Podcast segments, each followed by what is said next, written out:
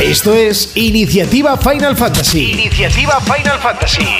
Vienes de escuchar la fábula Novel Crystals con los amigos de Gamers. Le toca el turno a Insert Coin. Insert Coin. Final Fantasy XV.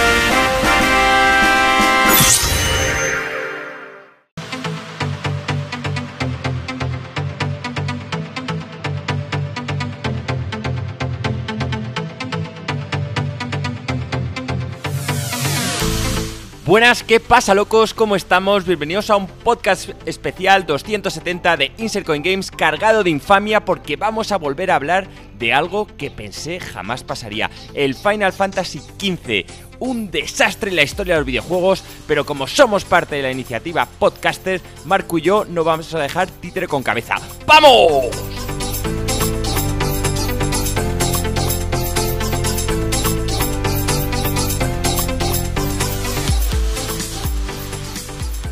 Muy buenas a todos. Eh, Joaquín, aquí le tenemos haciendo medio spoiler casi en la presentación. Eh, nosotros somos Insercoin, yo soy gringo y tengo aquí conmigo a Joaquín y a Marco que más o menos ya han desgranado cómo va a ser la, la base de este podcast. Eh, decir que somos super fans de la saga. A pesar de lo que está diciendo aquí Joaquín en la presentación, Aquí vais a tener un poco de todo. Y si sois de los que nos escucháis de manera habitual, sabéis que no tenemos pelos en la lengua y que si hay que decir verdades se dicen. Y en este podcast se van a decir. De todos modos, si venís con muchísima ilusión de querer escuchar cosas positivas porque sois súper fans de este juego, también tenemos la opinión de Xavi del Séptimo Cielo que nos ha dejado un audio de unos minutillos hablando sobre lo que él considera que es un juego que es magnífico. Entonces, vais a tener las dos versiones y, es una pena que no podamos tener a Xavi con nosotros para poderlo debatir, pero también os digo, si os apetece ver un debate entre los dos puntos de vista, dejárnoslo en los comentarios y lo intentamos organizar. A partir de aquí, este podcast va a estar cargado de spoilers, según me han dicho. Yo, gringo, no he jugado al juego salvo una hora y algo, así que mi opinión va a durar o va a valer bien poco, pero la de ellos, bueno, los dos se lo han acabado y como fans de la saga, pues tienen su derecho para opinar eh, de manera profunda sobre este juego. No sé, bueno, presentaros si queréis. Eh, Marco, tío, welcome. ¿Qué pasa, chavales? ¿Cómo estamos? Con ganas de, este podcast. Llevamos tiempo pensando qué decir, cómo decirlo. Yo sé que este juego genera mucha controversia, sé que hay gente que lo ama, no entiendo por qué, pero nosotros estamos aquí para dar nuestra opinión, para de verdad decir lo que opinamos del juego. Un juego que, por cierto, salió un día después de mi cumpleaños, o sea que no podía estar más feliz de comprarlo en el año 2016, y el cual, tío, me, arruinó el cumpleaños, básicamente. Luego contamos, Joaquín, un poco la historia de cómo fuimos a comprarlo y todo, para, para dejar un poco a la gente que entienda de dónde venimos, que lo va a explicar Joaquín ahora, y, lo que significaba para nosotros este Final 15 cuando salió. Joaquín, que haga una pequeña presentación sobre quién es y demás, y ahora os cuento eh, de qué podcast venimos y a qué podcast vamos en la iniciativa, básicamente. Joaquín, tío. Bueno, primero buenas tardes a todos. Soy Joaquín Dead, miembro oficial de Insercoin Games. y deciros que fan de la saga es algo que se queda muy corto. Eh, Squaresoft, como se llamaba antes, antes de fusionarse con Enix, era mi compañía de videojuegos favorito. Seguramente la que más lo ha sido durante varios años seguidos. Y esta relación de amor empezó con la Super Nintendo. Yo soy de los que cree fervientemente que el mejor juego de la Super Nintendo es el Chrono Trigger. A leguas, sea, es una maravilla y hay alguno que otro muy bueno y sobre todo en la PlayStation pues, fui de los que jugué a prácticamente todos los títulos y esto implica que muchos los tuve que comprar americanos. Muchísimos juegos en plan Xenogears, eh, Parasite que no llegaron a Europa, yo los compraba y los jugué. Entonces, eh, desde luego el Final Fantasy VII para mí fue un punto de inflexión. Me, me fascinó, es el juego que hizo ya que metiera mi Nintendo 64 y en el armario y rogar a mis padres que me compraran la Play, me flipó y luego vinieron muchísimos más. Entonces es una saga, pero sobre todo una compañía que me ha fascinado durante años. Y creo que con esta saga iban un poco dando palos de ciego. Desde el Final Fantasy VII iba un poco, a veces subía, a veces bajaba, pero para mí lo del 15 fue algo atronador. Porque para nada me lo esperaba así. Tenía unos vibes positivos, se habían dejado mucha pasta. Eh, volvía a una saga en la que querían otra vez que los gráficos fueran algo puntero, como lo fueron en su época, con todo el dinero que se gastaron en ordenadores para diseñar. Y como decía Marco, el, hype era tal que estuvimos buscando en tiendas para ir un día o dos días antes, conseguimos el, videojuego, nos fuimos allí a una tienda a tomar por culo, nos lo vendieron de Strangis. Sí, sí, sí. Eh, yo cuento esto rápido. Yo me metía en foros y había un. Se llamaba el otro lado, .net, y habían foros gringo dedicados a. Ya se vende el juego en y entonces la gente se dedicaba a comentar, oye, que esta tienducha de Coslada lo vende tres días antes. Y, eh, allí que fuimos Joaquín y yo corriendo a, comprarlo. El... No sé si recuerdo que esto salió, Joaquín, no, puedo decir el día, no lo recuerdo, pero sí que salía muy cerca de mi cumpleaños y yo dije, Joaquín, vamos para allá. Y fuimos Esta historia me suena, no sabía que había sido con el Final 15.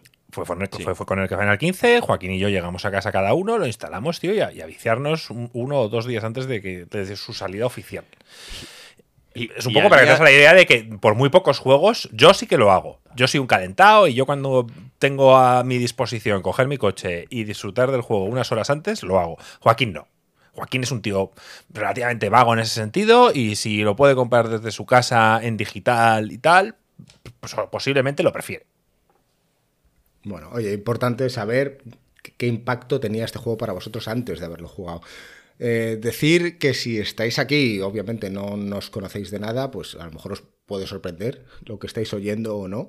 Eh, seguramente vengáis del podcast anterior, que es Game Elch, que estuvo hablando del, del Final 13, el 13.2 y demás. Y el siguiente podcast que viene después del nuestro es del el que va a hablar sobre el Final Fantasy VII Remake y lo hace Triskelion.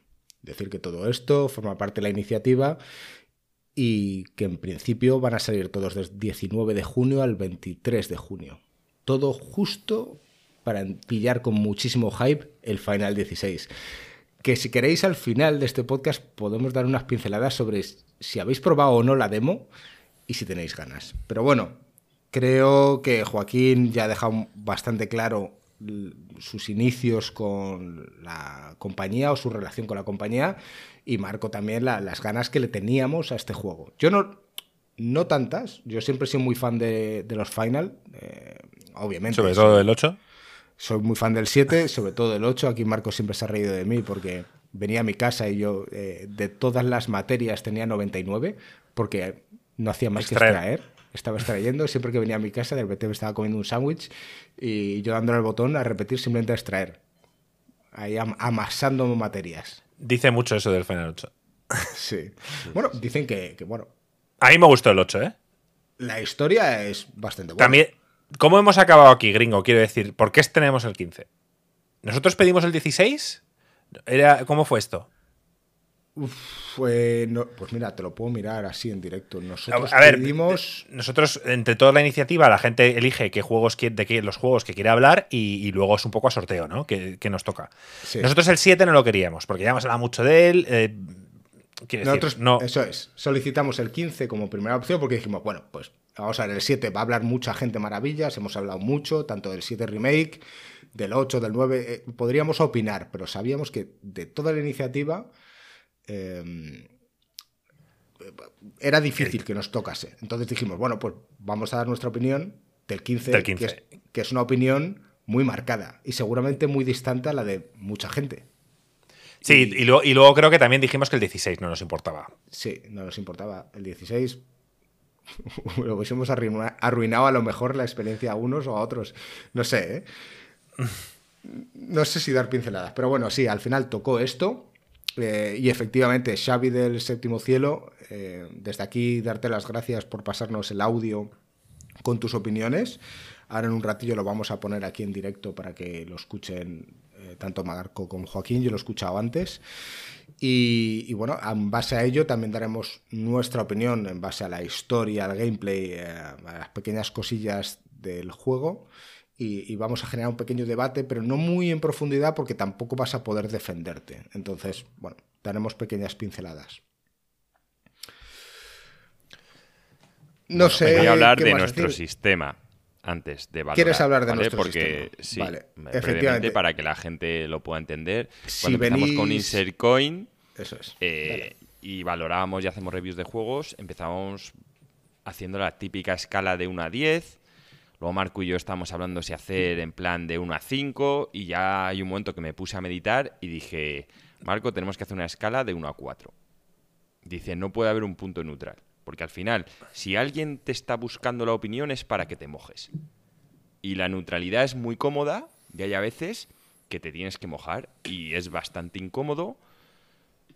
Pero para eso está el podcast. Para eso hay gente que critica después de haber jugado los juegos o no, pero siempre dejando claro algo mm, que a ti te pueda orientar a comprar o no el juego. Entonces, nuestra escala de 4, el problema que tuvimos será con los nombres, pero básicamente hay dos posiciones negativas y Eso dos es- posiciones positivas. Problema de los nombres, ¿Vale? sí. Pero básicamente es eso. O sea, no puedes decir, le doy un 5 a un juego, le doy un aprobado básico. No, aquí te mojas. En el, en si el mundo de los videojuegos, en el mundo de videojuegos, cuando alguien le da un 7, un 8, es un, es un tibio. O sea, la gente se enfada. Es decir, tú al Zelda Tears of the Kingdom le das un 8 y la gente piensa que, que lo ha suspendido.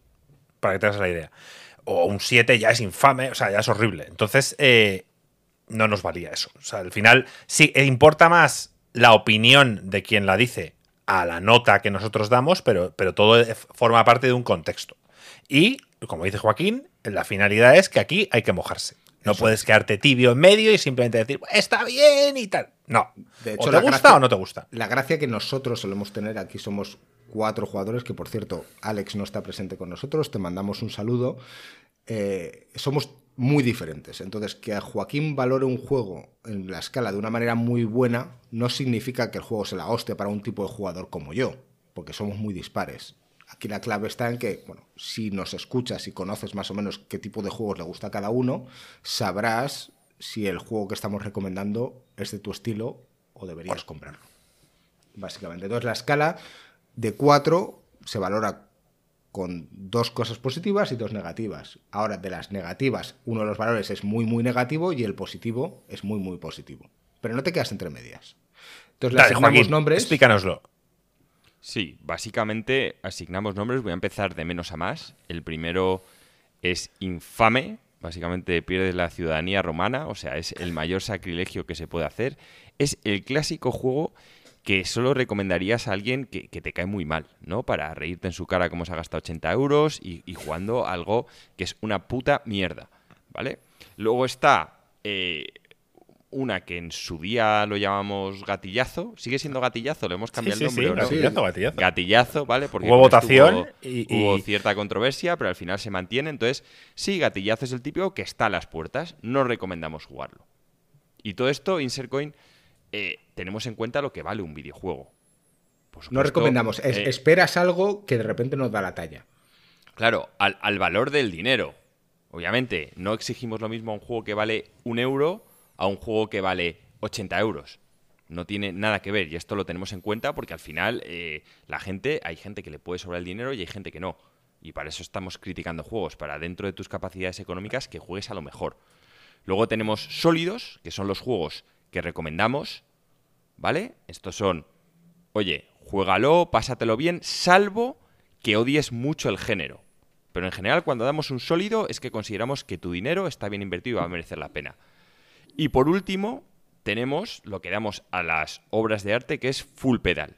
Full pedal consideramos que aunque el género no sea de tu agrado, deberías darle una oportunidad o esperar a que baje un poco el precio para jugar ese juego, porque lo vas a disfrutar, ya te digo, aunque a priori no sea de tu agrado. Y desde luego, si el género es de los que te gusta, pues eh, te vas, vas a ser felicidad continua, pura y dura. Estos son las obras maestras, los candidatos a GOTY cada año y lo mejor que puede ofrecer la industria. ¿Por qué definimos nuestra escala aquí? Precisamente porque, como ha dicho Joaquín en la presentación y como ha dicho en varios momentos, para vosotros este juego es infamia pura. Que quizás el que está escuchando al otro lado se está sacando los oídos, está diciendo, pero ¿qué coño está diciendo esta gente? Oye, vais a desgranar eh, vuestro punto de vista eh, en punto por punto para dar vuestra opinión. Oye, que es respetable, ¿eh? que aquí vamos a tener a Xavi también que va a dar su opinión totalmente opuesta. Que para él es un juego que le ha parecido maravilloso. Es más, dice que tiene pendiente hacer un especial en su canal de este juego y que aún no lo ha hecho. Entonces, bueno, pues, tarde o temprano, si, si tenéis la oportunidad, os paséis por su podcast. Y si no lo ha hecho, bueno, pues tenerlo un poco en, en la lupa para, para echarle un ojo más adelante, porque sin duda lo, lo hará y lo va a hacer con pasión. Es importante que sepáis que, se clasifica como infame y sin embargo, el día de su cumple o el día antes, con, con muchísimas ganas de ir a comprarlo. O sea, las ganas creo que ahí es cuando el batacazo es peor, ¿no? Cuando tienes muchísimas ganas y de repente te decepciona. Y fue poco a poco, ¿eh? porque empezamos a jugarlo con una ilusión tremenda y, y empezamos a, a, Joaquín a mandarme WhatsApps de, eh, tío, ¿esto lo ves normal? Y yo, no sé, tío, no tal cual. La historia, tal. Eh, eh decir que, que yo me compré la película. decir, decir, que yo me compré y la película. Eso ayudó bastante. Y ayudó bastante, ¿eh? Exacto. Ver, ver la película yo me compré la película y, y, me hypeé aún más porque me flipó y dije, joder, qué guapo, tal cual. Y, y estaba súper hypeado con el juego. Y luego, bueno, pues. Eh, fue una decepción eh, que fue cayendo cada vez más bajo hasta ya decir, tío, estoy jugándolo y terminándolo por. No sé, por obligación, porque ya, ya que he llegado hasta aquí, vamos a terminarlo. hecho, Más que nada porque, porque ya habíamos empezado Insert Coin y dijimos, tenemos la obligación de hacer un review y terminar este juego y dar nuestra opinión. De hecho, en nuestro canal de YouTube, que lo tenemos totalmente abandonado, hay un review de Joaquín. Es, es, es, es, uno de mis. Es uno de, mi, de los. Sí, la, la voz, el review es de Joaquín, la voz es de Joaquín, la edición es mía y, y fue el segundo vídeo que edité en mi vida. Entonces, ni siquiera el gameplay era de Joaquín. Fui cogiendo gameplays de por ahí, trailers, mierdas y, pegué ahí todo como pude. O sea, a mí a día de hoy me da vergüenza promocionar o decir que veáis el vídeo porque de verdad que está súper mal editado comparado con lo que luego aprendí poco a poco y tal. Y aunque no sea un rey de la edición, creo que he ido mejorando bastante con el tiempo. Y este me da un poco vergüenza, pero ahí está. Yo no, no lo he borrado y seguirá ahí, tío. Como infame que es el juego, infame también debía ser la edición. vale, eh, os voy a poner el, el audio de Xavi y vamos a intentar escucharlo a la vez. Si tenéis algo que opinar entre medias, avisarme y lo paro y debatimos un poco sobre eso. Pero recordar que tampoco va a poder defenderse aquí. Entonces, eh, pues lo voy a poner aquí y desde aquí, pues un saludo Xavi y vamos a escucharlo eh, tranquilamente. Muy buenas, soy Xavi del Séptimo Cielo. Espero que estéis genial. Y bueno, lo primero de todo, agradecer a InsertCoin por permitirme aportar sobre un videojuego que personalmente me marcó muchísimo. Decir que han sido súper amables conmigo y desde ya les mando un abrazo. Y que sé que de muy buena fuente, gringo, que va a haber más de un vinagre con el juego, así que estoy yo para intentar arreglar esto. He de decir que entiendo muchos de los problemas y muchos de los fallos que tiene, pero que yo voy a hablar solo en positivo. Y porque sé que así voy a aportar un poquito de, la otra parte. Eh, y además de por qué no se pasaron 10 años desarrollándolo por gusto. Bien, vamos a hablar de la música. Eh, y no por ser menos importante la, la, coloco al principio, porque ya veréis que voy a intentar ir un poquito increciendo en cuanto a lo que más me gusta. Pero la música es, la pongo un puntito aparte y es que para mí la banda sonora es impresionante, es una auténtica barbaridad. Algo que mucha gente dejó pasar por culpa de esos otros problemas. No seré yo quien os diga el por qué exactamente, pero sí que os voy a recomendar que cuando terminéis este podcast os pongáis las siguientes canciones. Vals di Fantástica, Apocalipsis Noctis, Omnis Lacrima The Dance of Silver and Crimson. Eh, ya veréis de cosa. Y bueno, me pasaría a la puesta en escena. El motor Crystal Tools eh, con el que estaban desarrollando Final Fantasy XIII era incapaz de mover los entornos que tenían planeados para Final Fantasy XV, por lo que tuvieron que desarrollar el Luminous Engine. Primer de los problemas, por cierto. Motor que se ve de lujo, si me permitís, y era capaz de cosas tan impresionantes como que sus animaciones, algo que a veces se deja de lado, eh, algunas virtudes como esta, solo por ser añadidos dentro del mundo del juego o del juego en sí. Pero el juego tiene una cantidad abrumadora de animaciones, tanto en los combates como en la exploración. Pero no es solo que sean muchas, sino que tienen una calidad sobresaliente. En Square Enix lo dieron absolutamente todo por hacer unos combates creíbles a nivel visual y un movimiento orgánico, tocando hasta el mínimo detalle de cada movimiento de ataque, esquiva, combo o movimiento conjunto. Los sideros, las invocaciones, son un problema jugable, pero muy importantes en la historia, ya que son ellos quienes controlan el destino del mundo, y poco sentido tendría que fuéramos nosotros quienes mandáramos sobre ellos.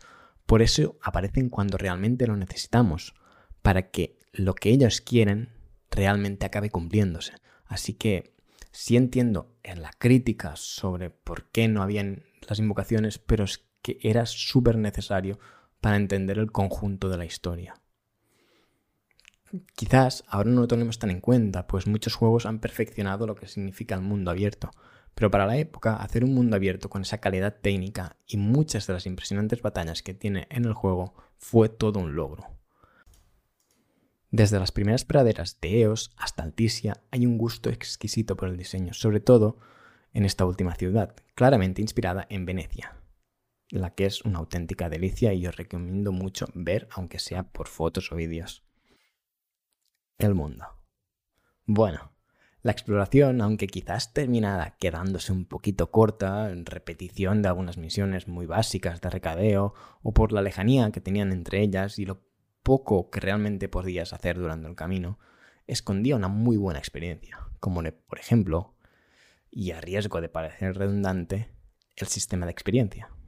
Tenía un sistema donde solo asumías la experiencia si dormías, algo que creo que lo hacía muy interesante, ya que había varios tipos de sitios donde hacerlo, y dependiendo del dónde o si eres capaz de pagar lo que costaba, podías multiplicar hasta por tres la experiencia acumulada. En mi caso, planteé un reto, y recuerdo que a cambio de sufrir en algunas batallas, luego pude subir muchísimo de nivel gracias a haber acumulado una gran cantidad de puntos.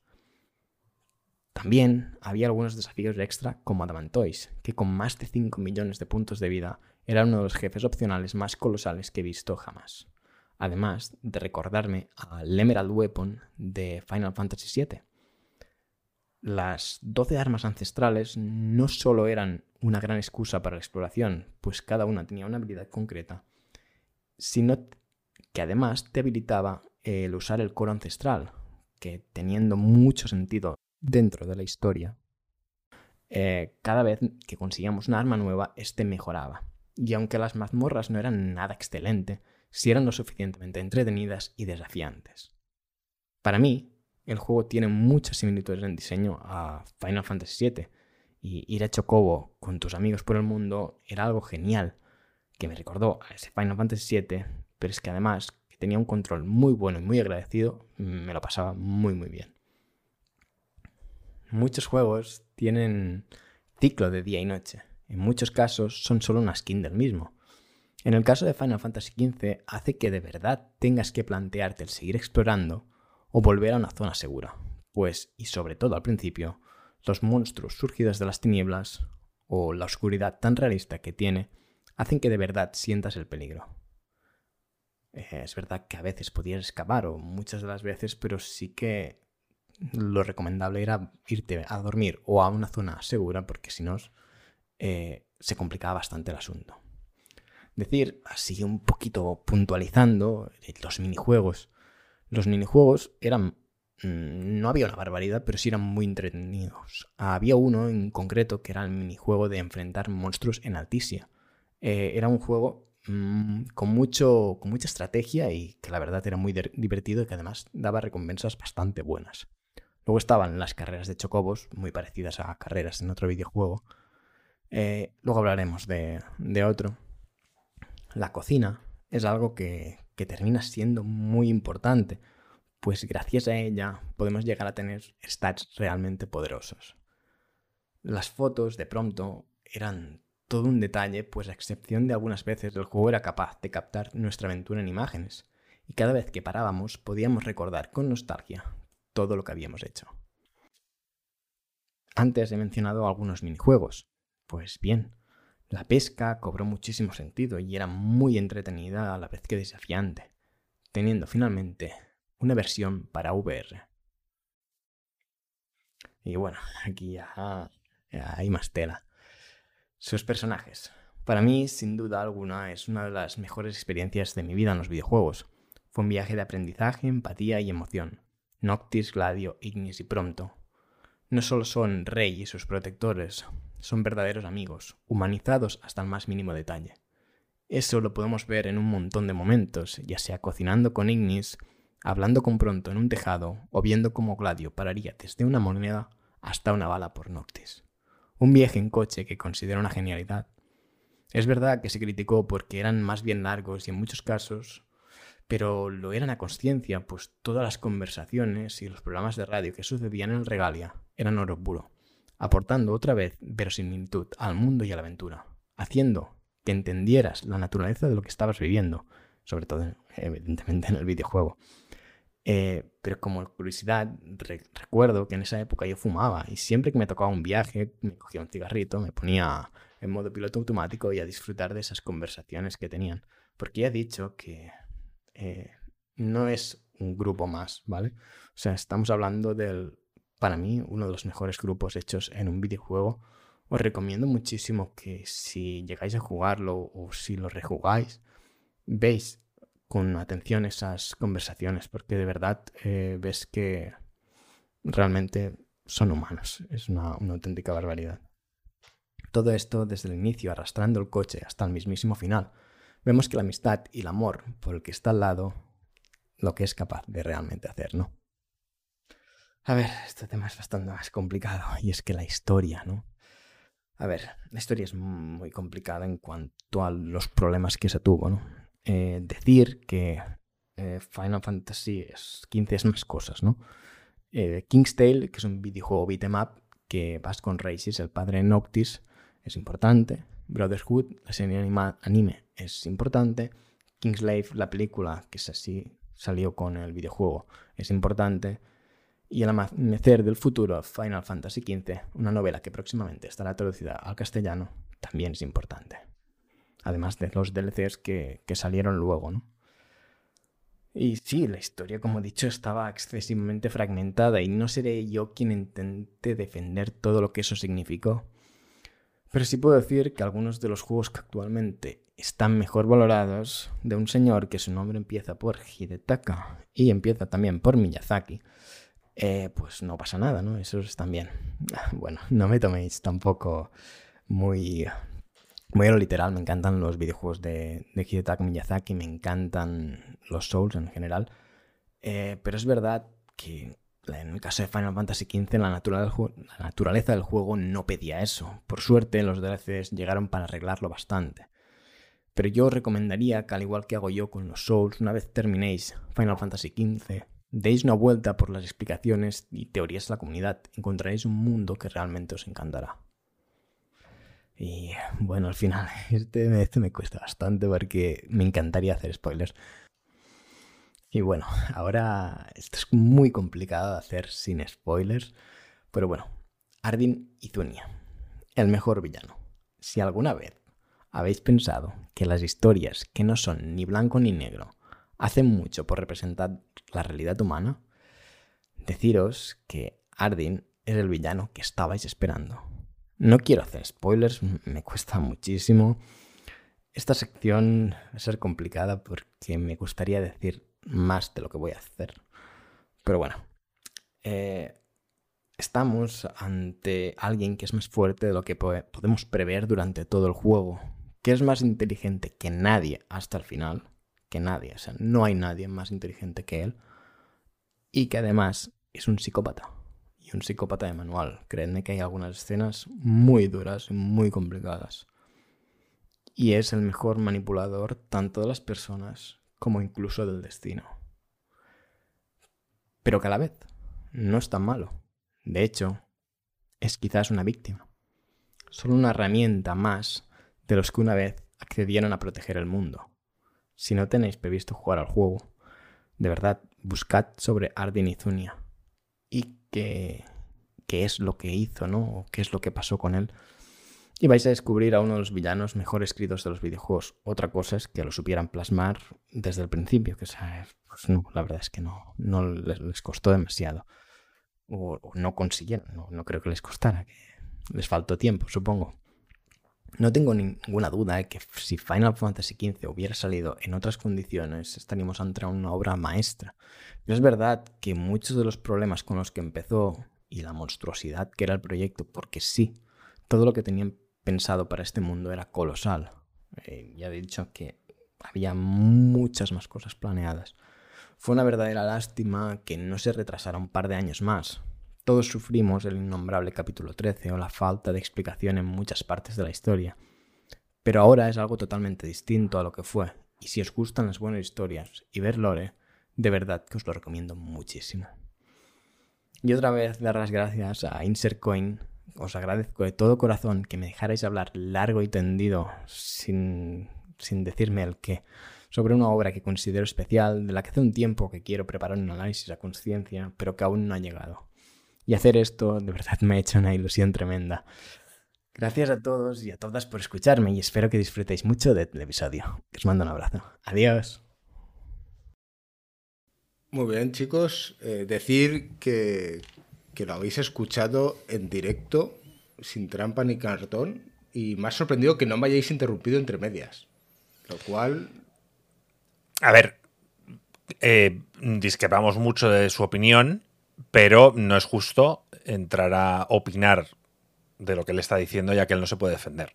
Entonces hemos, creo yo, Joaquín, hemos decidido era contar su, opinión y habrá gente allí fuera que nos escucha que, opina como él y lo respetamos, yo al menos, no sé si Joaquín, pero, pero bueno, ahora yo me he anotado cositas porque al final se puede debatir a ver, un poco. Claro, o sea, yo al final este juego lo jugué hace mucho tiempo y, he hecho un poquito los deberes, pero no, no te puedo decir ahora que tenga todos los detalles de la historia ni demás. ¿Sabes lo que te quiero decir? Como somos aquí en Coin Gringo, vamos al tuntún un poco. Eso es. Desinformamos más que informar. Bueno, eh, Joaquín también se ha tomado sus notas y es verdad que él se ha preparado un poquito más este podcast. Al fin y al cabo, gracias a Joaquín de la estrella, esto sigue adelante, ¿verdad, Marco? Correcto, sí. Eh, a mí hay una de las cosas. Bueno, ha habido varias cosas que ha dicho que, me gustaría debatir o preguntaros, ¿no? Porque aquí.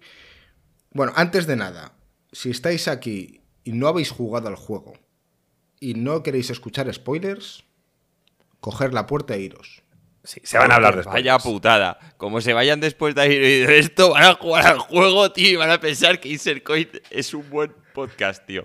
Madre mía. Pero eh, escucha, eh, al fin y al cabo, si hay gente aquí que, no se quiere tragar spoilers y los vais a decir, al final Xavi se ha cortado un poco, pero vosotros aquí vais a ir sin filtros. Entonces, bueno, es importante decirlo y ya sabemos que Joaquín, tú eres spoilerman, tío, a ti te suban los huevos todo y que vas a decir lo que... Bueno, pues a mí me gusta avisar a la Y más este juego. O sea, este juego es el típico juego que te cuentan un spoiler, tío, y dices, joder, ya ahora sí que no lo voy a jugar y te han hecho el favor de tu vida, tío las peores horas de mi vida, la tortura más larga que he vivido. Pero yo simplemente iré contestando según vaya avanzando en, mi, análisis. No me voy a tal porque ya tengo un poco un esquema y porque es que no puedo. y, nos vamos a que la música es buena, que no me voy a meter porque sí, la música es buena. No, la música es increíble. Pero me Las cosas como son. Pero como han sido en casi todos los final, me refiero que.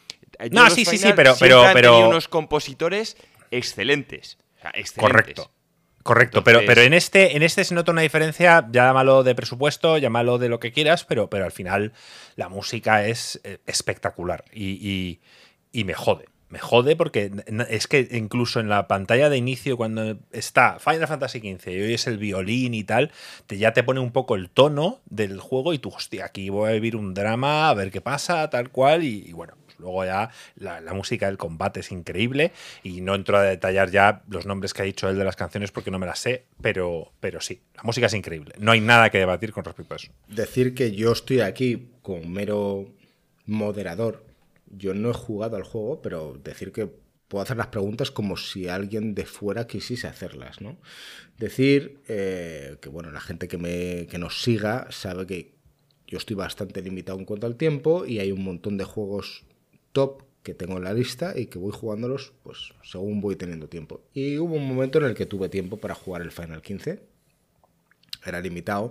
Y voy a contar esta pequeña anécdota para que sepáis cuál es mi posición en este juego. También fan de todos los Final anteriores. Llegó este y dije, pues le voy a dar una oportunidad. A pesar de que ellos ya me habían dicho que no merecía la pena, pero dije, lo voy a intentar. Y mi gran experiencia la arruinó la aventura en el coche de la que habla Xavi. Yo empecé con el juego, me pareció todo bien y hubo un momento en el que eh, me monté en el coche, no puedes pasar las escenas, te tienes que tragar la escena, pues, pues yo soy de esa clase de jugador que a día de hoy eh, puedo jugar a ratos de 20 minutos en 20 minutos, o 40 como mucho, pero estar más de una hora delante de un juego pues, a veces me limita, ¿no? Entonces llegó un momento en el que dejé el juego jugando y yo me puse a hacer otras cosas. Y cuando volví, eh, me encontraba en medio de un combate que no podía vencerles. entonces no podía avanzar, no podía hacer nada y entonces ya me desesperé y dejé de jugar al juego. y en un podcast os lo comenté, no sé si os acordáis, y, y dijisteis, lo mejor que has podido hacer. Entonces no le, volvió, no le he vuelto a dar una oportunidad. También me sorprende que haya gente al otro lado en el que sea tan fan de este juego, porque yo había escuchado mucho vuestra opinión y vuestra versión, y me sorprende que haya gente tan fan y apasionada de, esto ahora mismo. Entonces, simplemente poneros un poco en situación para que sepáis dónde estoy yo. Ahora, Joaquín, eh, creo que más o menos quieres ir hablando, quieres hablar principalmente de la historia y después a partir de ahí, pues como en Insert Coin, tío, vamos sin control, lo que vaya surgiendo. Sí. Más o menos lo tengo anotado. Eh, ¿Concuerdas con lo que dice la historia Xavi? Que, que, que tienes que hacer tu máster para. Bueno, eso es infame cuando dice que no entiende el significado, yo sí. O sea, básicamente, eh, Squaresoft vio a los de EA y dijeron: ¿Por qué coño vamos a hacer un juego con toda la historia como está haciendo hasta ahora, cuando podemos hacer una película, un cómic, eh, un máster universitario en la UAX y cobramos por todo. Pues ya está, es lo que pensaron. Entonces, pues que, a Xavi le parezca bien, pues bueno, a mí me parece como el culo. Si estás cobrando un juego full price, un triple A, lo das todo en el juego. Que posteriormente quieres sacar un DLC como pueden hacer los Souls, porque los Souls saca DLCs, no saca temas de historia, ni vídeos, ni películas, eso lo hace la comunidad. No te cobran nada, te cobran por un DLC que son no sé cuántas horas de juego. Que es prácticamente como un juego que se podría vender aparte como juego. Pero en fin, en eso no me voy a meter. Aquí sí, vendieron la película, Marco se la compró, la vimos porque teníamos mazo de hype, éramos de los que estábamos suficientemente enamorados para que sí. ¿La visteis juntos? Eh, yo creo que sí, que la vimos. Creo que sí, creo que sí. La vimos juntos, me suena. Y ya te digo, estamos lo suficientemente hypeados como para que, encima, venga, cuchillazos, vais a gastar aquí 60 euros en el juego, pero la película también, para poder enteraros de la historia. Y, menos mal que cogimos la película, porque la película ves a un tío que por supuesto es mucho más carismático que el protagonista, que es un guardaespaldas del padre, de repente ves cómo matan al padre, que es en lo que gira toda la historia, pues, ah, si no tienes la película, eso, empiezas el juego y sin más, y que por lo visto tu personaje está rayado porque está comprometido con una tía o, algo así, más o menos. Pero bueno, en fin, que las escenas molaban mucho y teníamos bastantes ganas de jugarlo. De ahí todo va peor. O sea, el juego empieza, tienes que meterte en un road trip con tres tíos que supuestamente, como dicen, te tienen que proteger. Son basura, o sea, en el combate son literalmente basura, no aportan nada, ni hacen nada. No tocas ni un botón, ¿no? Para cagar. Tienes que estar tú defendiéndoles a ellos. O sea, es que entonces eso ya es un problema. Bueno, luego entramos en combate. Son, son tus, tus compañeros, porque sí, se ve que Noctis es el típico tío con algunos problemas para relacionarse, que no es una persona normal, le falta algún que otro hervor y está bien, tiene un grupo de amigos que, básicamente lo que hacen es protegerle de sí mismo. amigos pagados. Oye, tío, sí, que, tienes amigos de verdad, eres el hijo del rey, eh, no, no sabes lo que tienes que hacer ni tal, te vas a casar con una tía a la que, por cierto, después de hacer un viaje súper largo, llegas, nadie sabe quién coño es la pava, la tía aparece ahí, la matan. te Es- debería esto es importante. pena- Gringo se ha quitado los cascos justo aquí, era importante. Eh, la, la mitad de- la mitad del juego reside en que el tío tiene que ir a buscar a su novia. Lo siento por los detalles, no me acuerdo de su nombre, pero es importante. O sea, van a buscar a, a su novia, llegan a esta ciudad que tampoco voy a entrar a debatir el tema del arte de este juego. La ciudad esta que se emula Venecia es increíble, como se ve. O sea, gráficamente el juego es espectacular. Pero supuestamente matan a esta novia, la matan, y, y tienes que sentir pena. Pero ¿cómo vas a sentir pena si es que no la conoces? O sea, quiero decir, Ya. Ah, Vale, o sea, nada. vas a buscar a una novia. Yo en entiendo, yo entiendo que, que no Noctis esté muy triste, pero, pero es que esto es un videojuego. El, el que tiene que sentir soy yo. Y no voy a entrar en spoilers de otros Final Fantasies y de otras muertes, pero cuando esto ocurre, aparte de los personajes que sufren, sufres tú como jugador. Y eso es importante. O sea, No, no, yo sí que voy a entrar en otros juegos. En el Final no, Fantasy bueno, VII, no, no, no entres, no entres en spoilers. No, No, entres, bueno. tío. No voy a decir los nombres, pero solo voy a decir que Steven Spielberg en la época dijo, los videojuegos tal nunca podrán ser como una película, pero nunca te pueden hacer llorar. Y un, y un periodista le dijo, no has jugado al Final Fantasy VII. Ya está, eso es todo lo que voy a decir. En cambio, es verdad, le podría haber dicho, no has jugado al Final Fantasy XV porque yo creo que es un juego que, me hizo llorar de desesperación. Hay momentos en el que estaba pensando el dinero invertido, el tiempo, lo que me quedaba, me lo tenía que acabar para hacer el review. Pero en fin, una historia en la que tus compañeros lo único que aportan es que parezcas una persona normal, porque ya os digo que se ve que este tío tiene un puto problema en la cabeza y fingen que son tus amigos. Eh, te tienes que casar con una tía que está más o menos buena, pero llegas, la matas y en el fondo todos estábamos pensando lo mismo. Joder, ahora ya podemos volver con la de la gasolinera. La tía de la gasolinera ha aportado mucho más que una en la que estás haciendo medio juego para hacer una alianza, casaros, no sé qué. Eh, eh, infamia pura y dura. O sea, pura y dura. Pero siguiendo de eso está el malo. Al que Un yo segundo, ni me acordaba de su nombre. Eh, eh, Jamás se me olvidará Sephiroth y el tío simplemente lo recuerdo como el payaso. O sea, Eh. un pavo que aparece ahí, que está claro que es malo, pero como tu tío tiene también, es otro problema, de que tu tío tiene problemas mentales, o sea, se acerca a este tío, empieza a hablarte, te coge y tú, ¿vale? En la vida real le estaría dando un espazo ya mismo, pero como está claro que tu personaje le falta un hervor y sus amigos, entre todos, tampoco llegaban a sumar un cerebro, pues nada, aparece un pavo ahí, con los malabares, te empieza a contar historias, no sé qué, te, crees que te estás guiando, pero en el fondo ta- tampoco es que sea muy difícil guiar a este grupo, porque básicamente el coche va en automático, o sea, el payaso aparece, pone la dirección, se suben todos encima y van, y luego, ja, ja, ja, habéis hecho lo que quería, y tú, "Pe- pe- pero ¿quién eres? O sea, pero si he sido el de antes, y tú, ah, ¿en serio? No, no, no eres el amante de mi mujer. No sé, no, es que na- nada tenía puto sentido en la historia, o sea, ¿Tú recuerdas nada. esto así, Marco? Sí, Porque, a ver, eh, eh, sí que, sí recuerdo que el, que el- sí que recuerdo que el, que el, el antagonista Ardyn se llamaba, ¿no? Aparece, desaparece, mm, sin sentido, eh, es, mm, tiene un aire cómico, si no recuerdo mal, Joaquín, y, y- y a mí esa escala de grises que, que habla, que hablan, a mí, yo- es que, claro, no voy a entrar a. O sea, si te has visto la película, si te has leído el cómic, si te has visto todo, pues es posible, es posible que, entendamos la gran película que, quisieron montar con este Final Fantasy XV. Pero es que yo estoy valorando un puto videojuego. Y en el videojuego, este tío aparece de vez en cuando, eh, le cuenta Noctis no sé qué película y desaparece. O sea, ¿tú, tú crees que la explicación de todo esto aparece en, en las otras referencias que Xavi menciona? A ver, es digo- como si, por ejemplo, te pones a jugar al nuevo Spider-Man y hablas de que eh, Venom.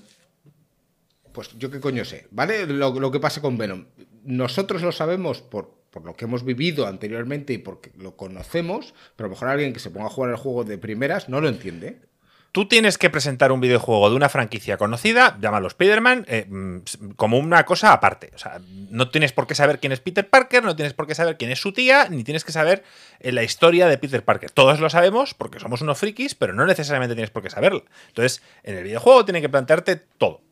Y si hay algo que falta y tienes que leer un cómic o leerte un libro o ver una película, pues, pues eso es el lore de- de- del mundo, pero no entra dentro de la valoración de lo que es el juego. Vale, vale. O así lo veo yo. Vale.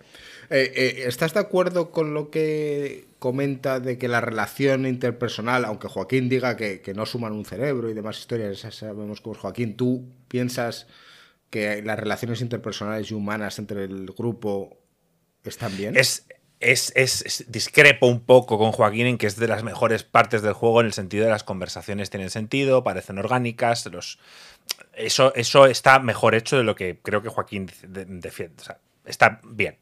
No es nada del otro mundo, pero bueno, es algo que se nota que le han dado cierto cariño. Y luego sacaron unos DLCs muy a mi pesar después de salir el juego. Tú no puedes sacar un DLC de una historia principal, o sea, secundaria de cada uno de los personajes después de haber acabado el juego. Hay que decir. Y todo el mundo, "Joder, es que esto añade mucho a, la experiencia. Bueno, ya, pues que yo ya me acabado el juego. No me ha gustado, no voy a volver a jugar al juego, pagar por los DLCs para, para- para disfrutar otra vez de esto. No.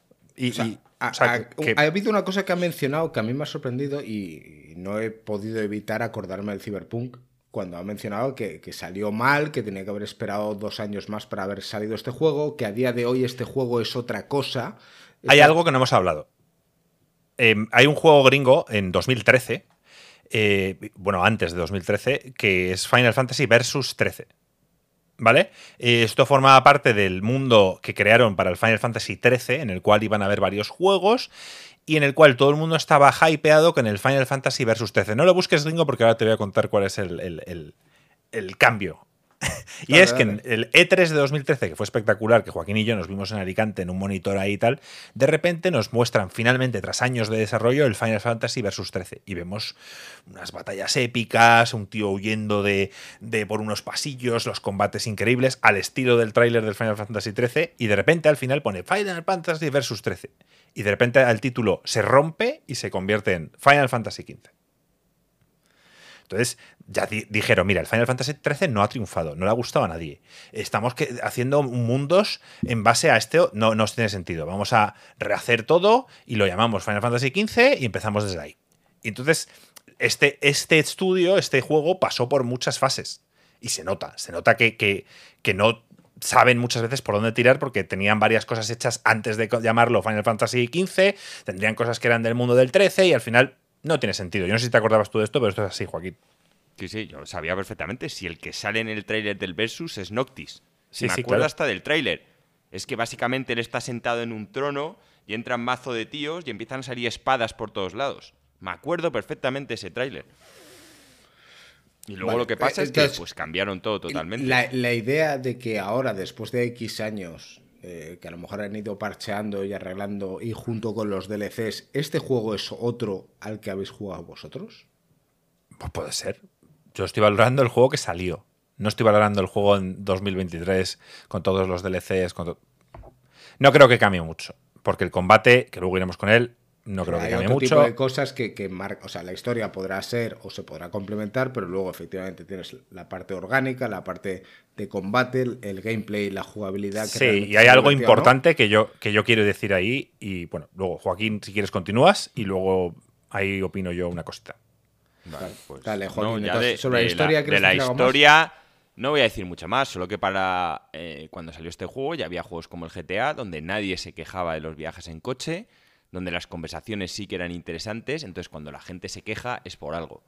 O sea, cuando De hecho, has una, cagado una cosa que diré. y no has conseguido el interés, y cuando todo el mundo, los viajes en coche en este juego eran una tortura para el 90% de los jugadores, tío, pues la has cagado y algo has hecho mal. No Cuando el recuerdo. GTA ya lo hacía en, bien. En el GTA tú puedes eh, skipear eh, los, los viajes automáticos, pero realmente decides por. Los de historia no. ¿No? Los de historia los tienes que. Y vas Los tú conduciendo el coche. Vale. Igual que en el Red Dead Redemption hay mucha gente. ¡Qué coñazo!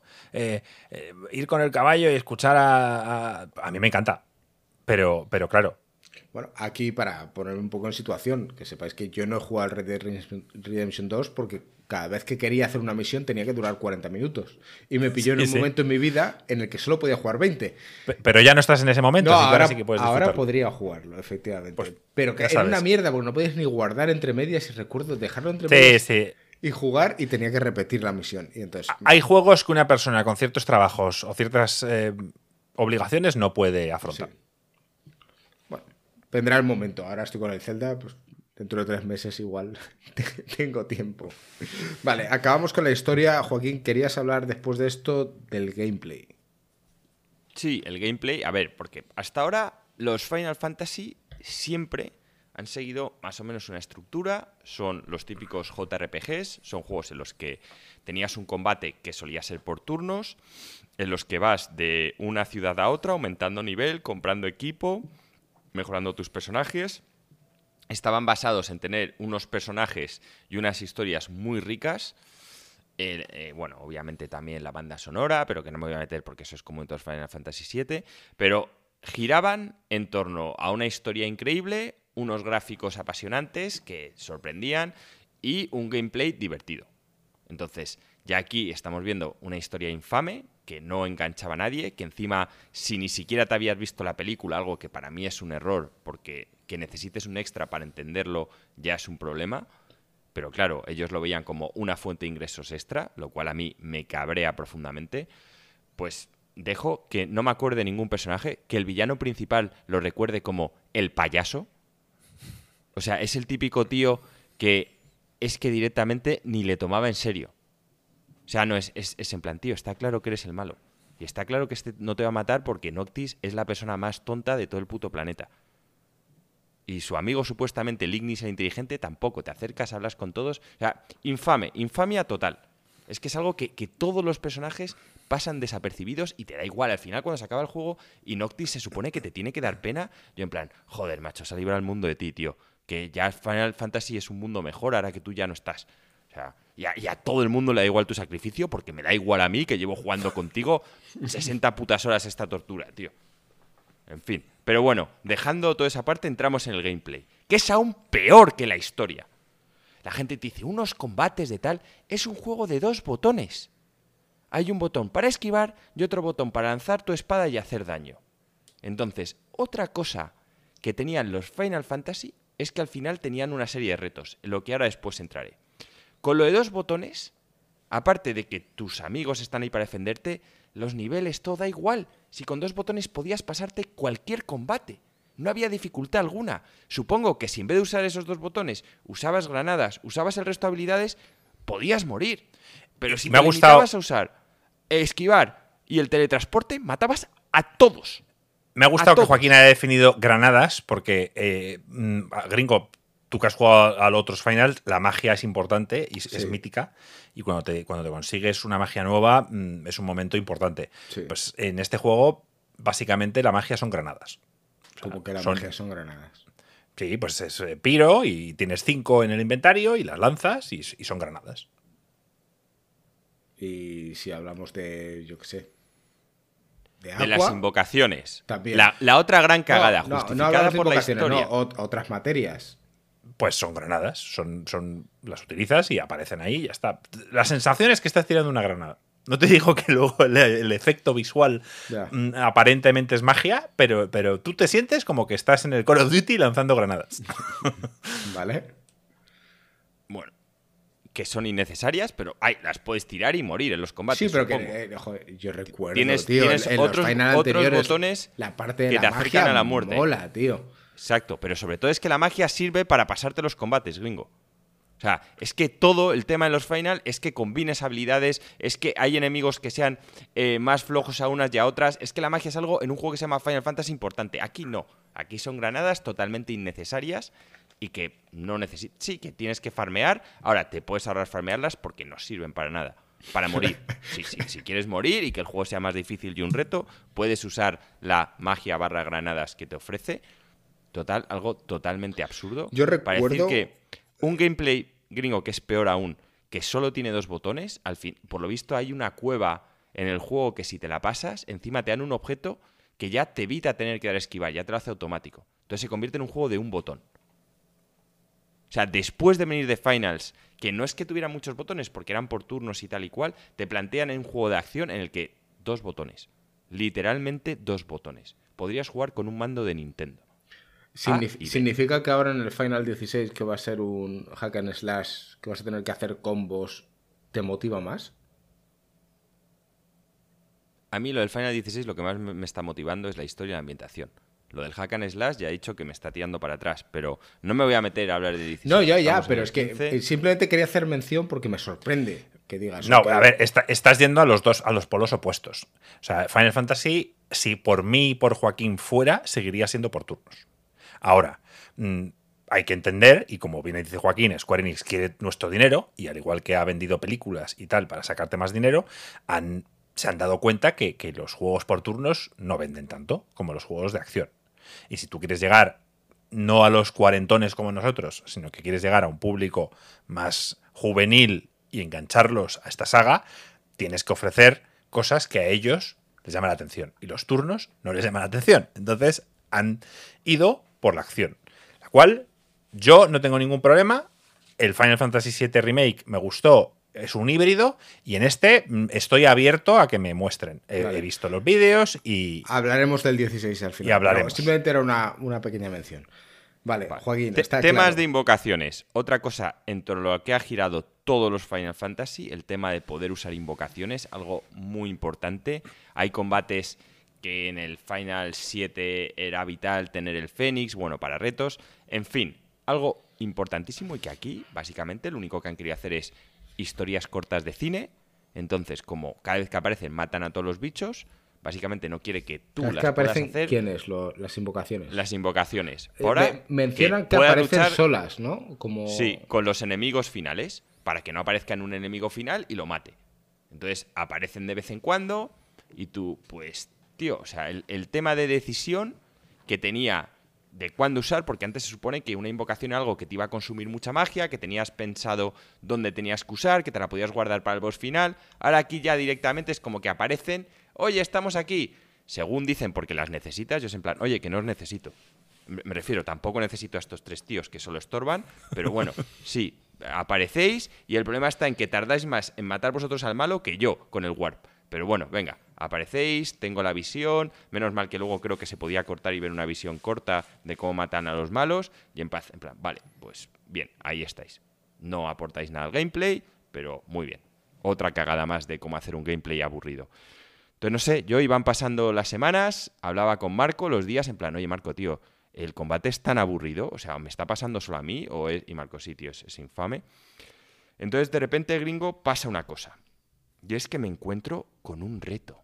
No, pero antes de los Me retos, encuentro querías hablar de los sidequests, tú. Sí, pero no, ahora voy a hablar de los putos retos. Me encuentro con la tortuga. Con. Adamantis. Con la tortuga esta. Se llama Adamantis, por lo visto. Yo no me acordaba. Yo la llamo la tortuga, que medía 3.000 metros. ¿Vale? Y míratela en un vídeo gringo porque es espectacular visualmente. Va- Es enorme. Llego, ¿Cómo se llama? Llego a, a, Adamantous o yo qué sé. O sea, la tortuga, tío. En fin. Llego Con y Final digo, Fantasy XV, Tortuga. y digo, joder, coño, me he encontrado lo que yo llamaba entonces un arma de la época. Joder, Digo, venga, voy- a luchar con ella a ver, a ver un poco para ver su fuerza. Y la mato. Un combate, y esto Marco lo sabe, que duró 40 minutos. Estuve 40 minutos spameando el teletransporte. ¿Te acuerdas, Marco, que te dije, he matado a la puta tortuga? Sí, he matado a la tortuga la primera vez que me lo encuentro y usando un botón. Un puto botón. Todos tus personajes muertos, por supuesto, los tres imbéciles, según llegan, mueren. Y yo. Tú no los resucitas. Es- ¿qué- ¿Para qué?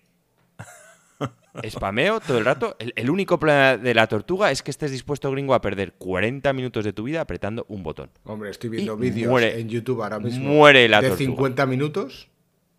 Muere la. Estuve 50 minutos apretando el mismo botón. La primera vez que me la encontré. Y la maté. A la primera. Infamia total. Pero luego hay un, un segundo bicho que se llama Arma 120, que lo maté a la segunda. Igual usando un botón. Ah, Es que hay un momento que, que me, me despisté porque mientras luchaba me puse a mirar a otro lado y me mató. El arma 120, entonces lo, lo tuve que matar a la segunda. Ese es el game. Pero de milagro me mató, me refiero. Este es el típico gameplay de un final que un reto final lo puedes hacer mientras estás mirando la telenovela. O sea, básicamente, si te entran ganas de mear, en vez de pausar el juego, literalmente, si tienes a tu pareja por él y dices, cariño, ¿te importa estar dando a este botón un ratito mientras voy a mear? Y, vuelves y por lo menos no has perdido.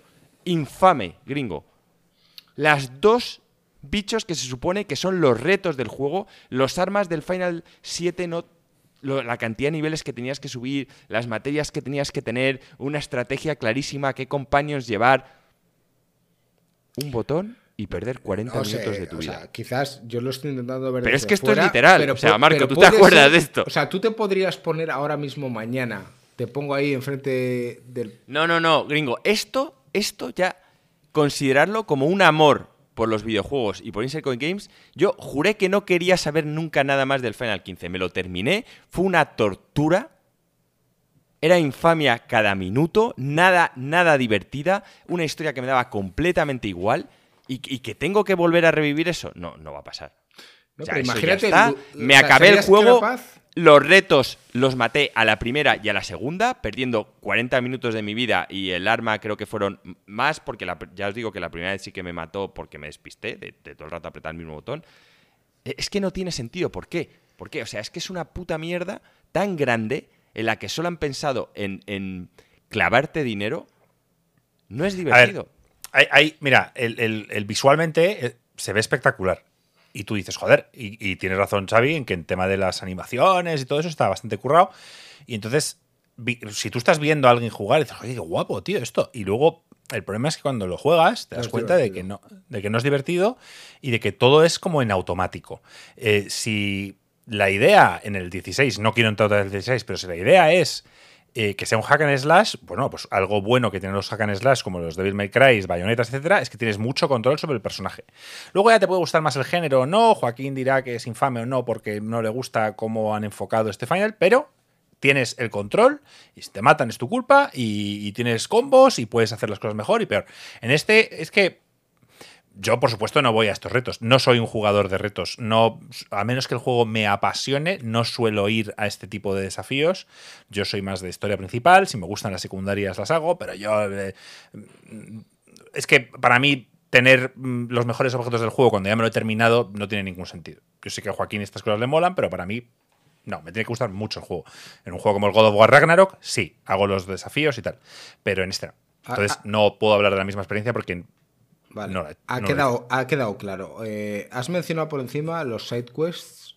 eh, y Sí, y Xavi quiero hablar también algo importante. Y Sí. Xavi también lo mencionó, que hubo. Reconoce que hay partes de recadeo.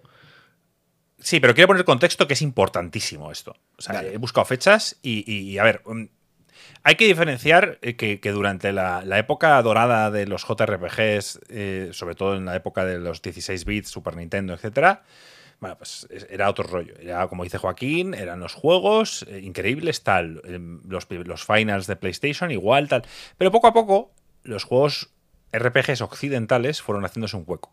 Yo no disfruté de esos primeros juegos, como los Fallouts, como los Baldur's Gates, como tal, pero bueno, me metí un poco más tarde en juegos estilo Mass Effect, estilo Skyrim, etc. El KOTOR. Y hay un, el, el KOTOR, y hay un momento donde dices, tío, empiezas, empiezas a ver una diferencia de calidad a todos los niveles tan superior en los juegos western RPG, o sea, los occidentales, con, con respecto a los JRPGs, con los Star Ocean y toda esta mierda de juegos que salían, que, que ya era, era, era de Que no evolucionaron. Sí. Quiero llegar a esto, a que un año antes de Final Fantasy eh, eh, XV sale el Witcher 3. ¿Vale? Y, y Witcher 3, y la gente que nos conoce aquí en Insercoin, lo voy a volver a repetir. La gente que pesado con. el- O sea, Witcher 3 marca un antes y un después en cómo se hacen las secundarias. Y eso quiere decir una cosa, y quiere decirla bien alto, y es: ya no puedes salirte con la tuya y sacarme side quests de mierda. O sea, no los hagas. No los hagas porque te estás, estás quedando en evidencia. Y esto es algo que, que- que- un año después de jugar a Witcher 3, me plantas el Final Fantasy XV, llego a un poblado, veo quests, hablo y una me dice que recoja ranas de un tal, otra me dice que vaya a matar a no sé qué bichos.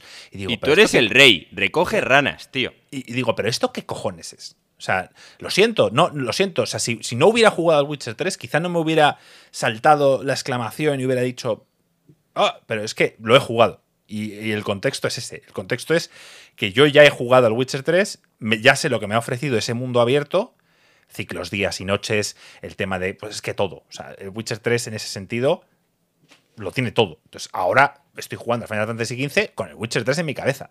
Y me dicen, no, es que no son comparables, porque claro, no, no, sí son comparables. Son RPGs. Claro, un- uno es full pedal y el otro es infame. Esa es la No, comparación. hablamos sobre que el Elden Ring ha aprendido mucho del Breath of the Wild. Y, y vamos a seguir así. Esto es una rueda que va girando y que, y que, y que unos van intentando superarse a otros, cogiendo buenas ideas y tal y cual. Y es así. Y es así como avanza la industria, es así como avanza la humanidad si nos ponemos, si nos ponemos ya más tal. Y, y, y, y el Final 15 eh, y los JRPGs, no solo el Final 15, se quedaron, salvo el Persona 5, que luego fue espectacular, se quedaron ahí. Se quedaron en- en lo que nos gustaba antaño y, luego empezaron a decir, vale, pero joder, es que ya no gustan los turnos, vamos a hacerlo de acción. Y, me sacas eso de dos botones y tal, y, no sorprendió a nadie. En el tráiler sí, a mí me engañaron, y a Joaquín también, vimos el tráiler y dijimos, esto es increíble. Y luego, pues a jugarlo y dices, hostia, es que no nada es jugable, todo es visual. No hay una diferencia entre verlo y jugarlo. Y ya había habido juegos como el Batman, donde te demuestran un combate divertido, de acción. Entonces se puede hacer. Luego, otro gran problema que tenía secundarias gringo, que de esto peca, que de hecho también peca el Final Fantasy VII Rebirth, es que No, el- sí, los remake. personajes principales, remake. perdón, los personajes principales los hacen tan bien que luego vas a hablar con el típico tío que te da una secundaria y parece que has viajado a la PlayStation 2. Entonces, ¿sabes? Como el juego ese que juega Marco el Ninja que puedes jugar en 16 bits y en 8 bits. Es una vergüenza. El O sea, Messenger. es Este que Messenger. no, no, no, no puedes, tío. Pues no hagas tus personajes tan, tan bien. O sea, hazlos un poco peor y mejora un poco el resto. Pero lo que no puede ser, tío, es que me pongas un personaje con toda la calidad de detalles, a ellos, a la de la gasolinera y a un par más, y luego el que me pide que vaya a fotografiar ranas parece que es de la PlayStation 2. Es que, es que eso no puede ser, tío. Y a nivel de mundo igual, no puedes hacer un diseño de la ciudad de Venecia, que no me acuerdo el nombre, increíble y luego ciertas zonas un poco cutres. O sea, tiene que haber una cohesión en el mundo entero. Eso parece como que lo hubiera hecho yo, que siempre dejo las cosas a medias. ¿Habéis visto el meme ese del caballo? Tú sí lo has visto. Que, que está como dibujado de la hostia y que Y según el pasa... resto es una mierda, sí. Es una mierda. Pues ese, ese es mi ejemplo. Así soy yo. O sea, yo, yo sé mis defectos y sé que soy una persona que no suelo terminar. Empiezo con mucha energía las cosas y se diluye con y el eso tiempo. pasa en el final, ¿no? Y, y- y, pues, sí. Eso Bueno, pasa. es Que que está, necesitas- está el capítulo 13, Marco, que es exactamente eso. Es que luego, cuando Marco y yo dijimos, joder, tío, esto es una puta tortura, venga, vamos a acabarlo porque tenemos que hacer el review por Insert Coin. ¿Cuántos tal". capítulos tiene y el era, juego? y era una tortura jugar a este juego. No de repente llega un capítulo, gringo, con unas mecánicas de stealth que tienes que hacer sí o sí, que son basura pura. Marco y yo desesperados porque lo estábamos pasando mal, encima lo quieres hacer rápido, pero si lo haces rápido te pillan, te matan, lo tienes. Es un sinsentido que dices tú, pero ¿quién co- O sea, de verdad parecía que estaba hecho por un torturador profesional. O sea, yo no le veía ninguna otra explicación lógica. Hay artículos no veo- escritos sobre esto. Nadie, nadie que, que- sí, que jugando claro. a ese juego Y- no llega al capítulo 13 y diga, esto, esto aquí está bien, esto aquí está bien. O sea, es, es, es que salta tan... Es imposible, es imposible. Alguien no ha jugado a ese juego. O sea, parece una broma. Parece que, que tu enemigo, tío, lo, lo ha metido ahí. Nintendo como venganza ha metido ese capítulo, lo ha hackeado, han plasmado el... Y los tíos, ¿quién coño ha metido este capítulo ahí? No, no hay explicación. No, es que es... O sea, Sí, lo, o sea, lo único hay- que hace eh, es que sales ya con unas con fuerzas, tío, de ahí, diciendo, tengo que acabar esto como sea, y ya te, vuelve a salir el payaso en plan, jajaja, soy... y tú, tío, ¿has visto el capítulo 13? Y el tío, esa era mi tortura, pensé que no llegarías, pero la has superado. Y tú, coño, es que tú ideaste el capítulo 13, por eso eres el villano más inteligente de todo el juego.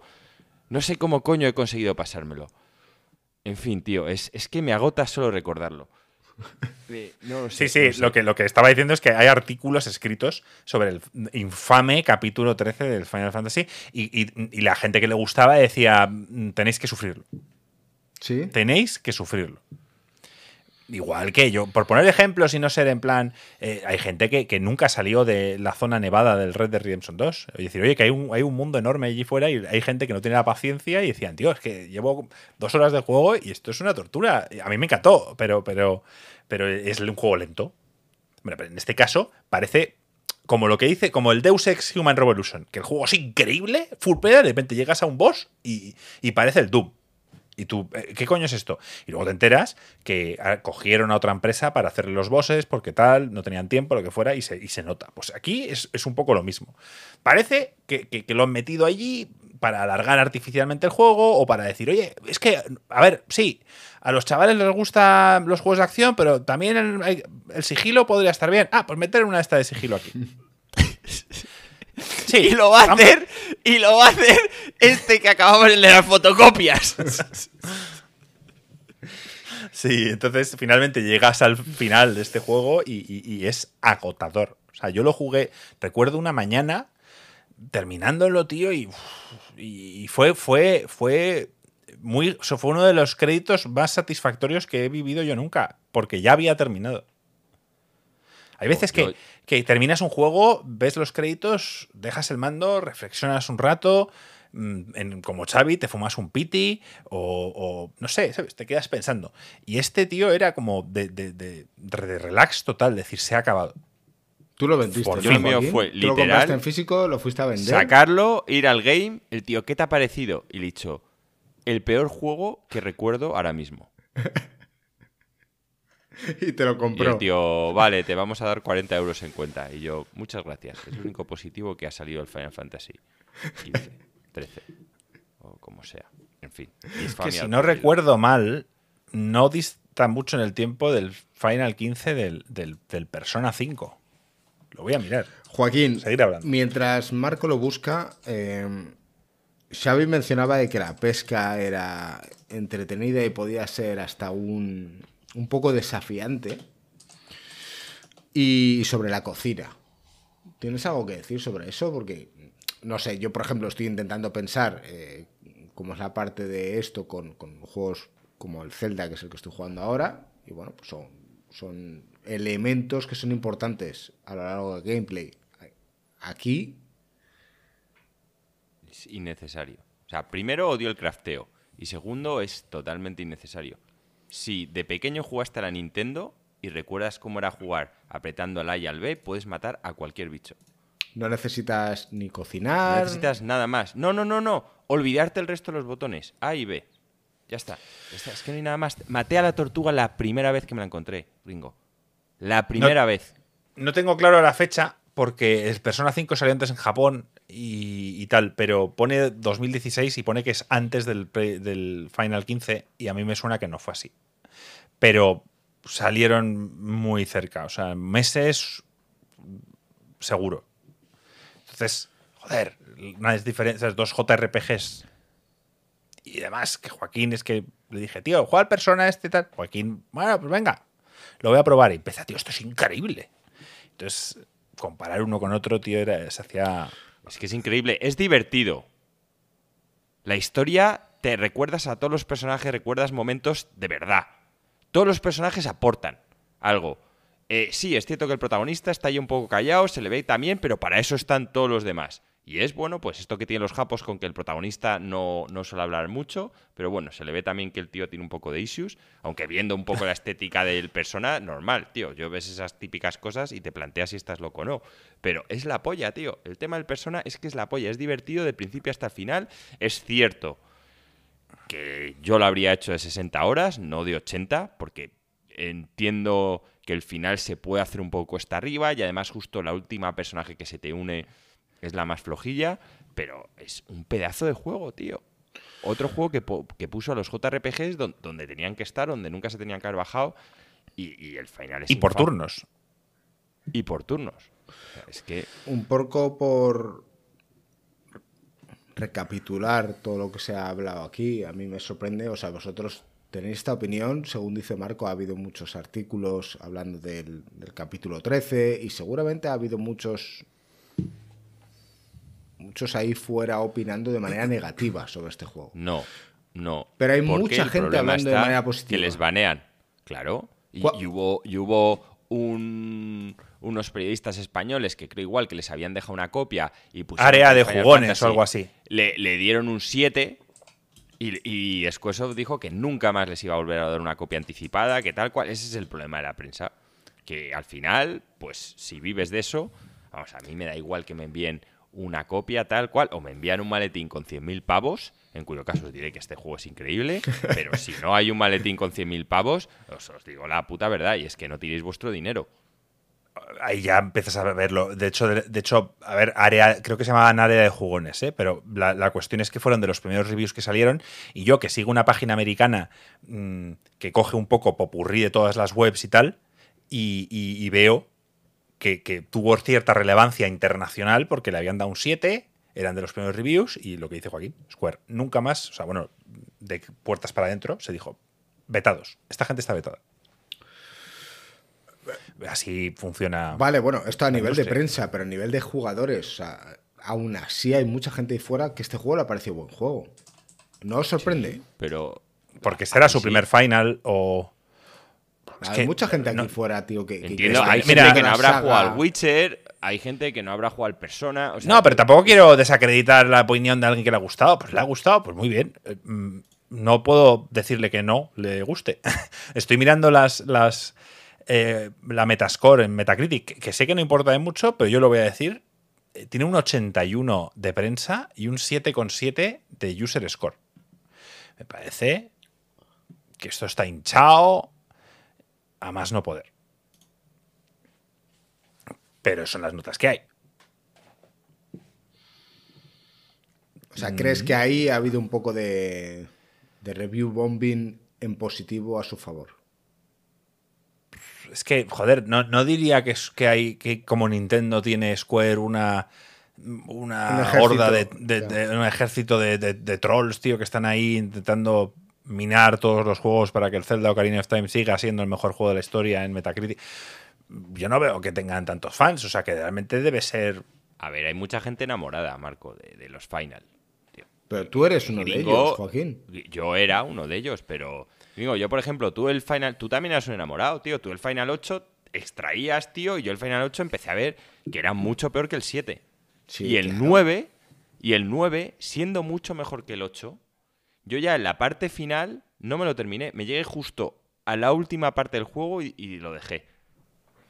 Porque, Joaquín tío, ha tenido mucho problema con el final, porque si lo, si no- lo analizamos bien, Joaquín se enamoró del 7. Antes del. No, no hemos jugado al- a uno de los mejores que dicen que es el 6. Siempre hemos dicho de, de querer jugarlo. Ojalá saquen un remake del 6. Pero Joaquín, según tengo entendido, el 7 nos gusta a todos. El 8 a mí me gustó. Me lo no me acabé. gustó lo de extraer. El 9 me encantó. el 9 me llegué ¿El 10 justo qué pasó. Joaquín? El 10 me flipó. El Jo- ¿y 10 Joaquín? me lo acabé. Me lo acabé con los con todos los retos. ¿Pero te gustó? ¿O dijiste, bueno, Bueno, Le gustó el waterpolo Sólido. ese, ¿cómo se llamaba? Sólido. El, sí, el Blitz? el Blitz. El 12, porque el 11 era online. El 12, el 12 me lo acabé también. No, no, el 12 me pasó lo mismo. Me llegué al 80% del juego y al final como que, no sé, los personajes, tal, la historia no, no me enamoró. Y el 13, en cambio, que todo el mundo lo odia, y yo no digo que sea un buen juego, pero el 13 a mí, el tema del sistema de combate no me desagradó. Era como, bueno, un poco MMO en ese sentido de que había un tanque y tal, pero, pero en cambio la historia y el mundo me parecía súper compleja, mm, pero compleja a nivel mal. ¿sabes? De- por una historia puede ser muy compleja y buena y simplemente es que yo no la entienda y me tenga que Es que poner no me a de pensarla. nada de la historia, es no, no, no. Sí, es que hasta los, los, los file Cs y lo- o sea, había un lío ahí de nombres, tío, que no sabías de quién coño estaban hablando. Y mira que Lightning era un personaje mítico. ¿Ves? Como Sí, personaje. bueno, que también ahí nos timaron con un tráiler de la hostia. Ya, De sí. Una pelea en el tren que era una fumada y eso nunca fue Pero así. si recapitulamos, Ringo, ves que Joaquín hay muchos finals que no le han gustado. Sí, sí, por eso que quiero decir que a lo mejor la gente que está al otro lado escuchando dice, joder, la opinión de este tío a mí me interesa bien poco porque no es objetivo. Bueno, no sé, pero al otro lado estás tú, que si tú has jugado muchos más y te han, te han No, gustado. no, pero- pero, oye, más, no, oye. yo he jugado Final los mismos que Marco, es más, seguramente yo le haya dedicado más horas porque de muchos yo me acabo los retos y él no. Entonces, y luego Yo- de Squaresoft, todo lo que vino antes, o sea, o con el 7, yo me los he jugado a todos, Parasite 1, 2, to- es que esos juegos son de la compañía, no eran Finals, pero ya ahí sí que yo he jugado a todos, a todos. El el final que a mí me, me marcó, y no digo que sea el mejor, pero simplemente es como que a mí fue el que me enganchó, fue el 10. El 9, o sea, yo jugué al 7 tarde, tarde, porque tenía como Joaquín, fanboy de Nintendo, Nintendo 64, luego me compré la Play, eh, juega al Final 7 y tal. Luego tuve un problema con el Final 7, que, que eso es un problema de, de antaño de los videojuegos, en el que si dejas un videojuego... No, si, si dejas un videojuego durante cierto tiempo, porque te vas de veraneo, y luego vuelves, no había una forma de recordarte qué tenías que hacer. O sea, imagínate un mundo enorme donde tienes que ir a un sitio Es en verdad. particular a hablar con alguien y, y yo no recordaba mm, cuál era el siguiente paso y como que me frustré. Dije, ¿dónde coño tengo que ir? No me acuerdo. Y, y lo dejé a medias. Luego me lo acabé. Más adelante, ya, ya hace años, pero me lo acabé. El 8 me pasó de extraer, pero me gustó mucho más la estética, Joaquín, mucho más adulta. Los gráficos habían mejorado enormemente con respecto al Sí, sí, sí. Los 7. gráficos fueron El un 9 me encantó. El 9 ese mundo de fantasía que se habían ya quitado un poco el tema steampunk este del, del 7 y del 8 y fueron un poco más a la fantasía tradicional, me encantó. Y el, y el que me marcó fue el 10. El 12 no me gustó. 12 no me- el sistema de combate me pareció un coñazo. A mí. Hay mucha gente en cambio que dice, eh, no, hostia, tal. Bueno, cada uno tiene sus favoritos. Lo, lo cual, eh, Joaquín y yo discrepamos de todos los finals, pero en el 15 es donde encontramos, tío. Sí. Bueno, eh, yo creo que hemos hecho un buen repaso, un buen global de todo lo que este juego puede ofrecer. A mí más que nada intento ponerme en la posición de la gente que está escuchando al otro lado, ¿no? O sea, tenemos a gente aquí que seguramente nos está escuchando, la gente que nos escucha toda la vida, o lleva mucho tiempo siguiéndonos, y seguramente venga gente que venga por parte de la iniciativa y les choque, no sabemos si- incluso si moleste. o moleste, tanto incluso si han llegado hasta aquí o no. Bueno, de esta manera nosotros intentamos rendirle cierto homenaje a una saga que nosotros amamos y que queremos ser realistas y serios eh, con las cosas que no se hacen o no se han hecho bien. Al igual que le diríamos a un amigo, oye, no hagas esto porque te va a hacer mal. Pues creemos que si estáis al otro lado y sois fans de esta saga y no lo habéis jugado, pues quizás la opinión de ellos dos, no la mía, pues eh, os tenga cierto impacto, que a lo mejor no tiene nada que ver, ¿eh? y lo jugáis y os flipa, pero creo que es importante que el mundo, me veo aquí como súper importante, pero que la gente pueda saber la opinión que nosotros tenemos. Porque hay gente ahí fuera que opina como nosotros. Entonces, eh, Sí, claro, y, y- y los comentarios que vengan de. Yo no creo que, porque ahora a ver, entiendo, seguro que hay comentarios que dicen, "Eh, si no te has acabado la mayoría de los finals de los últimos años, te desacredita para poder dar una opinión. Y yo no estoy de acuerdo. Al final, cada producto, como lo, lo es el final, es diferente, es una historia completamente diferente, sistemas de combate y de gameplays relativamente diferentes, nuevos, por tanto, cada uno es individual. Bueno, juegos diferentes. Hubiese sido mucho peor si hubieses dicho que no hubieses acabado el juego, pero los dos, incluso habiendo, entre comillas, sufrido, lo habéis acabado con el objetivo de hablar con criterio. Que al final he es. acabado y he matado a los dos retos que había. Entonces, bueno, si los que estáis escuchando al otro lado discrepáis, tenéis alguna crítica, tenéis cualquier opinión, eh, aquí nosotros somos súper abiertos a que dejéis vuestra opinión en los comentarios y la podemos debatir tanto en un posible debate a posteriori como en los próximos podca- eh, podcast.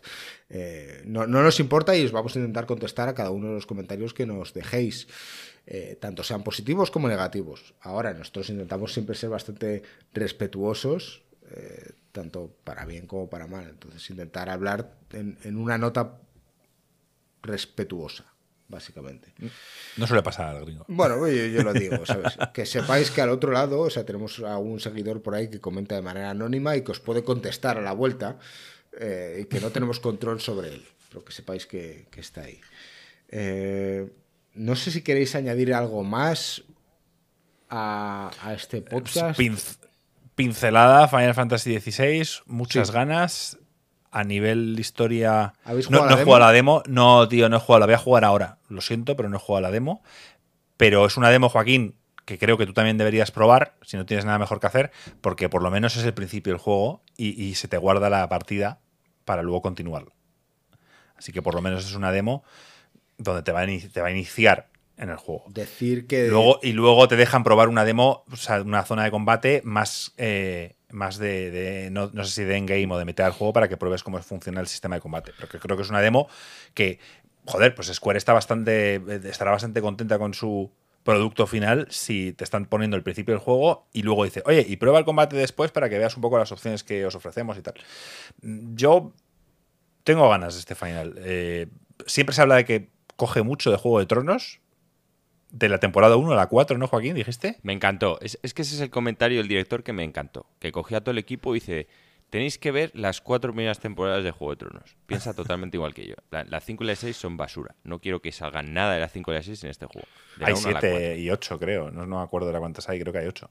decir que dentro de, de la comunidad que nosotros tenemos, eh, tenemos un, nuestro Discord donde la gente comenta de manera activa, hay bastantes personas que han jugado la demo, hay bastantes personas que consideran que este juego puede ser GOTI para este año, que les ha flipado la historia, que dicen que la historia es increíble, que la parte del combate es divertida y que, que cuidado en la demo, porque según vas avanzando hay cinemáticas y, y partes que te desgranan cosas de la historia que puede ser spoiler.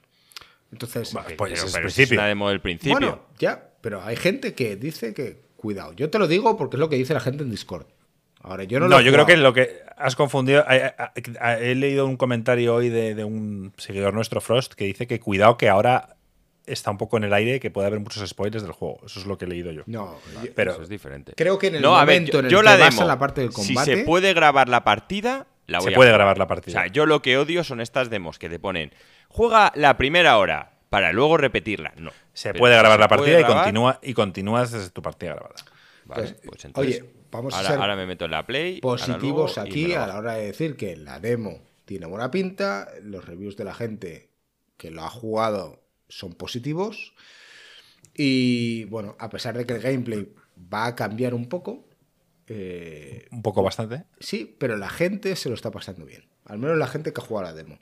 Oye, pues a lo mejor se han resarcido un poco y esta historia tiene sentido y todo tiene buena pinta y hay rollo Juego de Tronos y traiciones y la historia suma, tío. Gringo, lo voy a jugar y tengo ganas de jugarlo. Lo que pasa es que, bueno, pues simplemente viendo algunas cosas de un juego que me esperaba mucho más, ahora me huele un poco de infamia, lo cual es positivo, porque quizá esperándome algo tal me sorprende para bien. Es el equipo del Final Fantasy XIV. Y diréis, joder, el del MMO. Pues todo el mundo dice, es un, es un- hay unanimidad en decir que de las mejores historias que hay últimamente en los videojuegos es en el juego online MMO del Final Fantasy XIV. Y estos tíos son los que se encargan de, este juego.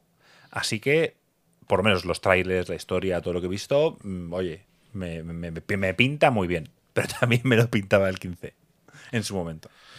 Bueno, eh, si queréis un review, seguramente como en unas semanas hablaremos Sí, sí, sobre las primeras eh, opiniones sobre el Final 16 y más adelante pues se hablará sobre el juego. Decir que antes de terminar el podcast me gustaría agradecer a todos los demás de, de la iniciativa, que los voy a mencionar muy por encima, eh, pues que hayan participado en esto y que hayan hecho esto posible. ¿no? Nosotros es nuestra segunda iniciativa en la que nos formamos parte, la primera fue la del Celta. Si queréis escucharlo, darle un- una vuelta por ahí, porque hablamos del primer Zelda y cómo sentó cátedra.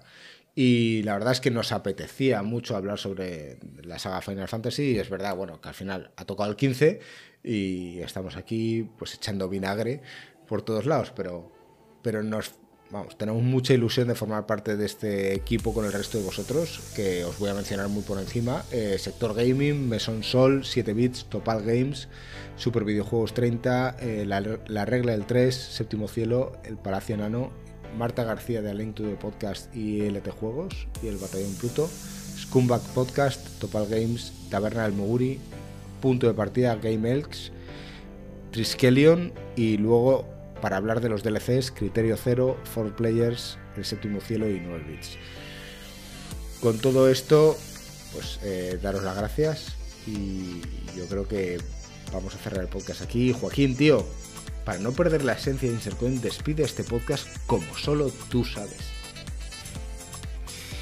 Bueno, chavales, este podcast llega a su final cargado de felicidad porque espero que sea un punto y aparte para este juego infame, al que no regresaré jamás.